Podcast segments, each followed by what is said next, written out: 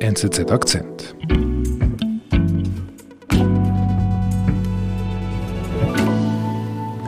Bei mir im Studio ist Andreas Ernst, unser EU-Experte bei der NZZ und du bist hier, weil wir heute über Polen sprechen. Und du hast mir mal gesagt, die EU, die könne man mit einem Club vergleichen. Hilft das jetzt, wenn wir diesen Vergleich machen? EU ist ein Club bei dieser Geschichte mit Polen. Ja, das hilft, denn Polen ist diesem Club 2004 beigetreten, hat sich mit den Statuten einverstanden erklärt und sagt jetzt plötzlich, für uns gelten die nicht, sondern sagen, unsere Regeln sind wichtiger als die des Clubs, aber wir kommen trotzdem gern immer wieder ins Clublokal. Wegen dem Club-Sandwich. Wahrscheinlich. Wie Polens Regierung Polen verändert, passt vielen in der EU gar nicht. Denn die polnischen Reformen rütteln an den Grundprinzipien der Union. Andreas Ernst erklärt uns den jahrelangen Streit. Mein Gefühl sagt mir, schon seit einer Weile höre ich immer wieder von Konflikten zwischen der EU und Polen. Mal heißt es Krach zwischen EU und Polen, dann heißt es wieder, Polen untergräbt den Rechtsstaat. Was hat denn Polen so Schlimmes verbrochen? Seit 2015 ist in Polen die PiS an der Macht, eine nationalkonservative Regierung, und die verfolgt das Projekt, die Gewaltenteilung in Polen aufzuhebeln. Gewaltenteilung bedeutet, heißt? Gewaltenteilung ist die Teilung der Macht zwischen Exekutive, also der Regierung, äh, dem Parlament und der Judikative. Und diese Regierung versucht nun alle Macht eben bei sich zu konzentrieren, indem sie die Judikative, die Justiz schwächt. Also die Richter schwächt. Die Richter und die Gerichte und okay. die Rechtsprechung. Und was haben die gemacht genau? Die haben zuerst mal versucht, Richter, die ihnen nicht passen, auszuwechseln, indem sie sie in die Frühpension geschickt haben und haben dann stark Einfluss genommen auf die Besetzung des obersten Gerichts, des Verfassungsgerichts. Mhm. Also dieses Verfassungsgericht ist schon jetzt nicht mehr unabhängig, weil ein Teil seiner Richter von der Regierung eingesetzt wurden. Dann haben sie eine Disziplinarkammer eingerichtet, wo Richter, die ihnen auch wieder nicht gepasst haben, diszipliniert wurden, versetzt wurden oder sogar entlassen mhm. und ihnen im Nacken okay. gesessen ist. Also ja, ziemlich bisschen auf den Kopf gestellt, diese ganzes, das ganze Justizsystem. Das alles lief unter dem Titel Justizreform, aber bedeutet eigentlich eine starke Schwächung der Gewaltenteilung. Mhm. Ist das überhaupt ein Thema bei der EU, was die Polen da machen, was die, was die PIS macht? Ja, natürlich, denn was die PIS ja macht, ist die Untergrabung der Rechtsstaatlichkeit in Polen. Und wenn das ein Mitglied der EU macht, muss das die EU etwas angehen. Denn äh, was ist die EU im, im Grunde nichts anderes als eine Rechtsgemeinschaft? Mhm. Und wie meinst du das? Also warum ist die EU nichts mehr als eine Rechtsgemeinschaft? Die EU ist ja kein Staat. Mhm. Äh, sie, sie, sie hat nicht eine gemeinsame Geschichte, die hunderte von Jahren zurückgeht.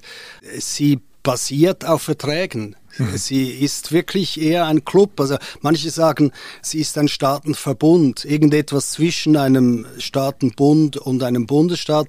Aber sie ist etwas sehr Eigenes und im Kern ist eigentlich nur das Recht äh, das, was die Mitglieder verbindet. Da eben ein Club mit seinen Regeln. Genau. Und da kann nicht jeder, äh, jedes Clubmitglied die Regeln neu definieren oder sagen, gewisse Regeln gelten für uns nicht, denn es gibt eine klare Priorität der Rechtsordnungen und die heißt EU-Recht bricht das nationale Recht. Mhm. Das ist wie in der Schweiz, wo Bundesrecht eben stärker ist als kantonales Recht. Okay, aber für die EU heißt das aber auch, dass ein Mitglied sich an die Gewaltenteilung halten muss.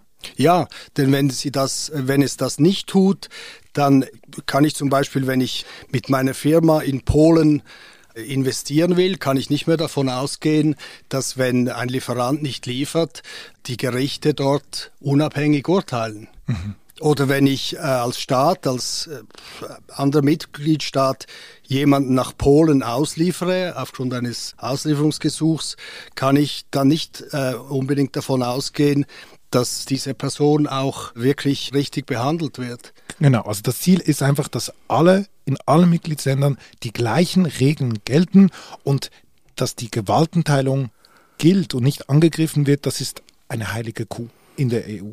Ja, das ist die Basis, auf der dieser Club besteht. Und die EU hat sich gewehrt. Einerseits haben europäische Gerichte sich dagegen gestellt, gegen diese Entmachtung der, der polnischen Justiz. Dann hat auch die Kommission ein äh, Vertragsverletzungsverfahren 2019 angestrengt. Das ist äh, im, im Fluss. Die EU äh, hat sich gewehrt, aber sie hat natürlich nur begrenzte Mittel, einen Mitgliedstaat zur Raison zu bringen. Mhm. Und dann? Und dann hat Polen sich wahrscheinlich ermutigt gefühlt, jetzt noch ein bisschen weiter zu gehen und Anfangs Oktober hat das Verfassungsgericht ein Urteil gefällt, das man mit einem Donnerschlag vergleichen kann. Es hat nämlich gesagt, im Zweifelsfall bricht polnisches Recht das EU-Recht. Gericht in Warschau hatte gestern Teile des EU-Rechts für unvereinbar mit der Landesverfassung erklärt. Die Entscheidung betreffe Bestimmungen. Also ganz konkret äh, sagt es, die Art und Weise, wie wir unsere Gerichte organisieren, und dabei in Klammern äh, eben die Gewaltenteilung äh, aushöhlen. Das geht die EU nichts an. Das mhm. machen wir, wie wir es wollen. Genau. Und das war natürlich nicht so ausgemacht, als Polen der EU beigetreten ist, in den Club eingetreten ist. Genau. Okay. Warum ist denn das so ein Donnerschlag? Was ist denn da so fundamental daran? Natürlich, sie halten sich nicht an die Regeln, aber die EU könnte auch sagen, macht, was ihr wollt. Aber die EU ist ja nichts anderes als eine Rechtsgemeinschaft. Das ist in dem Moment, wo jedes Land EU-Recht auf seine Art und Weise äh, interpretiert, einhält oder nicht einhält, äh, hört sie eigentlich auf zu existieren. Mhm. Also es geht wirklich an die, an die, an die Wurzel, ja, die DNA, wenn du das so es sagst. Es bleibt sonst nichts. Mhm. Wie reagiert die EU auf dieses Urteil jetzt? The people of Poland wanted democracy. Die EU hat auf äh, verschiedene Weise reagiert. Zuerst einmal hat äh, Ursula von der Leyen in einer Ansprache ganz klar gesagt, dass sie sich als, als die Hüterin der Verträge versteht. It is my commission's duty to protect the rights of EU citizens wherever they live in our union dass die Kommissionspräsidentin, also quasi die, wie soll ich sagen, wenn die EU eine Regierung hätte, dann wäre sie die Regierungspräsidentin. This ruling calls into question the foundations of the European Union. Und es nicht hinnehmen kann, dass ein, ein Land sich quasi darum futiert. Mhm. Äh, du hast ja diese Rede hier jetzt mitgebracht ins Studio und was ich so bemerkenswert finde, ist, der polnische Ministerpräsident, der sitzt da im Plenarsaal und hört ihr zu wie ein kleiner Schuljunge, der ein bisschen gemaßregelt wird. I am deeply concerned. Ja, aber er hat äh, danach natürlich auch tüchtig ausgeteilt und vergleicht mittlerweile die EU mit der ehemaligen Sowjetunion. Die geben sich nichts, äh, geben einander nichts geschenkt in der Frage. Jest różnica co do tego, czy pod pretekstem zasady praworządności im Streit über den Umbau der polnischen Justiz ignoriert die Regierung in Warschau seit Monaten, muss man sagen. Und nach der Schelte der Kommissionspräsidentin hat der EuGH, äh, der Europäische Gerichtshof, das äh, oberste Gericht der EU, hat eine Buße gefällt von einer Million pro Tag, äh, die Polen zahlen muss solange als es diese Disziplinarkammer nicht abschafft. Eine Million pro Tag? 365 pro Jahr. Verstößt sie genau. gegen EU-Recht und untergräbt die Unabhängigkeit der Justiz. Eine harsche Reaktion der EU? Ja, das ist eine, eine, wie soll ich sagen, eine eindeutige, klare Ansage, jetzt nicht der EU insgesamt, aber des obersten Gerichts äh, der EU. Mhm.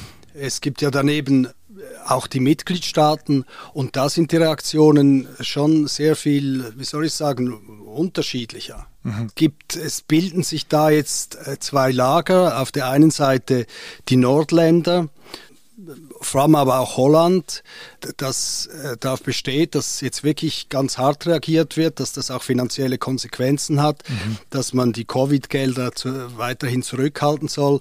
Und auf der anderen Seite die großen äh, Mitgliedstaaten, allen vor allem Deutschland, aber auch Frankreich, die sagen, ja, man müsse jetzt mit den Polen reden, einen Ausweg äh, aus der Verfahrenssituation suchen. Mhm. Gab es da richtig Streit unter den äh, Mitgliedsländern? Man hat den versucht zu vermeiden. Es war sogar die Idee, dieses Thema äh, bei der ersten großen Sitzung der Staats- und Regierungschefs auszuklammern.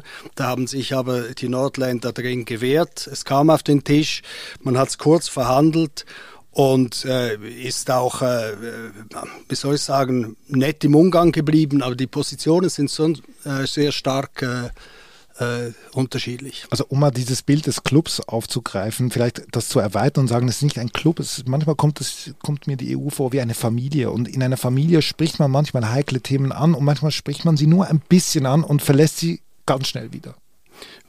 So war das, aber die Spannungen, äh, die äh, Anlass zu diesem Gespräch gaben, die sind natürlich, die, die wachsen weiter. Okay, aber wenn so Signale kommen aus Brüssel, eben, dass sich die Mitglieder ja nicht ganz einig sind, dann ist der Druck der EU auf Polen nicht besonders hoch. Trotz einer Million am Tag ich meine, diese eine Million am Tag ist noch das Kleinste. Was im Moment ja blockiert ist, sind die, die Covid-Gelder, dieser Aufbaufonds, der 36 Milliarden betrifft. Viel Geld. Sehr viel Geld, das die Polen auch sehr gut brauchen können. Das wird gestoppt. Also es passiert schon etwas, aber klar sehen die Polen auch jetzt schon, was sie immer gesehen haben in diesem Streit äh, quasi mit dem Club, dass die Mitglieder sehr unterschiedlich reagieren. Mhm, und, und sie werden sicher versuchen, diese, diese Widersprüche innerhalb der EU-Mitglieder auszunutzen. Mhm. Das heißt, wollen die jetzt etwas ändern, die Polen, oder bleibt alles im Moment beim Status quo? Ich denke, sie werden das ändern, was sie wenig kostet, wo sie das Gesicht wahren können. Wahrscheinlich bei dieser Disziplinarkammer, die sie dann irgendwann mal abschaffen. Aber bei der, bei der Grundsatzfrage, dass polnisches Recht über dem EU-Recht steht, mhm. da können sie nicht einfach ohne weiteres äh, was ändern. Da haben sie sich jetzt in eine Ecke manövriert. Stimmt, weil die Richter haben das jetzt so entschieden. Genau. Mhm. Und es ist ja auch nicht so, dass die nächste Regierung jetzt einfach sagen kann, los Verfassungsrichter, wir, wir brauchen da ein neues Urteil und macht das mal. Mhm. Also es ist schon eine sehr, sehr ernsthafte Situation. Mhm. Keine einfache Situation für Polen, aber auch für die EU nicht einfach. Ja, es geht eigentlich um, um das Eingemachte, denn, denn was ist die EU? Die EU ist nichts anderes als eine Rechtsgemeinschaft. Mhm. Wenn die Mitglieder je ihre eigenen Rechtsauffassungen einbringen und danach leben, dann existiert sie als Rechtsgemeinschaft nicht mehr. Mhm. Man sagt ja oft, die EU sei eine Wertegemeinschaft.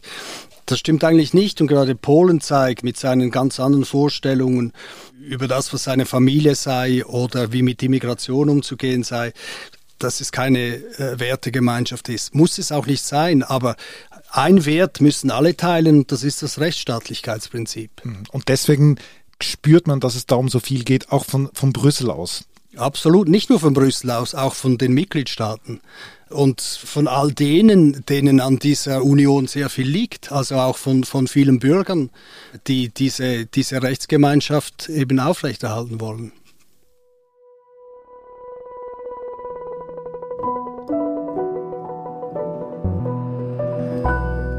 Lieber Andreas, vielen Dank. Danke. Das war unser Akzent. Ich bin David Vogel. Bis bald.